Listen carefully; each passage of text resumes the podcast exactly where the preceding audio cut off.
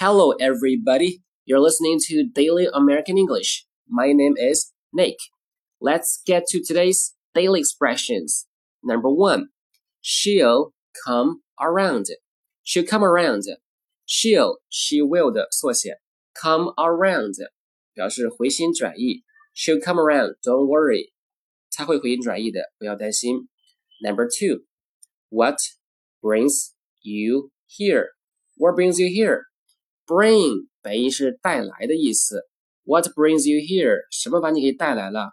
其实意思就是是什么风是什么风把你给吹来了？你怎么来了？Right，number three, come on in. Come on in，意思是请进。比 come in 呢多了一个 on，其实呢就表示语气很热情、很礼貌。Come on in 啊，赶紧进来，请进，请进。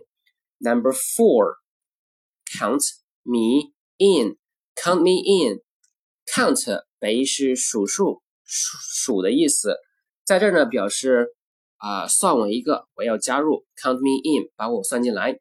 Number five count me out count me out 这个上面的句子呢是反义反义短反义词 count me out 不要算我，我不参与。Number six I'm counting on you I'm counting on you count 在这儿呢就不表示数数了，表示指望靠什么什么。I'm counting on you，我指望着你呢，我就靠你了，一定要帮我，一定要支持我。Alright, number seven, cut him some slack. Cut him some slack. Cut somebody some slack 表示对某人不要太苛刻，放某人一马。Cut me some slack 就是放我一把，放我一马。Number eight. Oh, give me a break.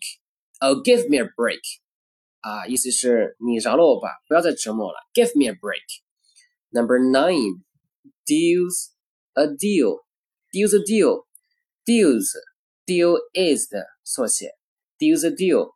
Deal 本意是交易，在这儿呢直接翻译交易就是交易，其实就是我们说好的，呃，不能改变。Deals a deal. Number eight do me a favor. Do me a favor，帮我个忙。这个呢，固定的一个说法。Number eleven, you owe me. You owe me. Owe 表示欠，欠某人什么什么的。You owe me，你欠我的。比如说，You owe me ten dollars，你欠我十块钱的，什么时候还呢？